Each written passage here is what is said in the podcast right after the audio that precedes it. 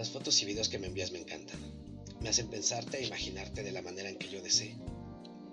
Aún así no es equiparable a sentirte, porque es estando contigo que te disfruto más. La distancia me ha privado profesionalmente de algunos detalles que me encantan, como el aroma de tu cabello y la textura de tus manos cuando las tomo entre las mías. Tus pícaras sonrisas cuando te hago reír con chistes bofos e improvisados. Extraño el espectáculo de mirarte con la ropa ceñida y contener el deseo de quitártela.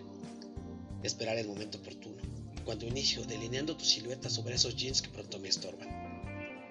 Deseo con mis manos despojarte de ese sostén que me inquieta y hace imaginar ese par de senos hermosos que ya conozco bien y que, sin embargo, no dejan de asombrarme y que no me canso de besar. El sabor de tu saliva, el sabor de tu piel que degusto cuando con mi lengua te recorro desde el cuello hasta tu centro, deslizándome despacio, provocándote. Tus gestos, todos los gestos que das en el contacto mutuo, de la travesía de tu piel y de tus entrañas al encontrarse conmigo, con mi ser, con mi miembro. Y tus gemidos, niña hermosa, tus gemidos que me transportan del presente a lo sensual, que llenan mis pulmones con tu aliento de deseo y con la creatividad que todo hombre desarrolla con su musa, musa en cama, musa al viento.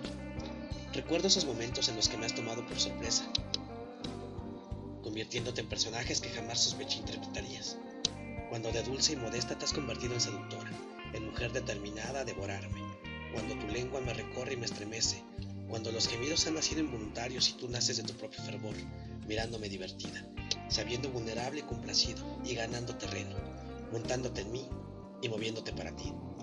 Y quiero ver de nuevo el agua corriendo por tu cuerpo, cayendo tibia y dibujándote femenina y atrevida, sabiéndote observada por mí y exagerando tus movimientos para provocarme, sabiendo que siempre buscaré la oportunidad de acariciar tus muslos y conquistar tu pecho, de repetirte y de respirarte, cansarte cansándome, de tomarte y probarte, manosearte, sentirte, escucharte.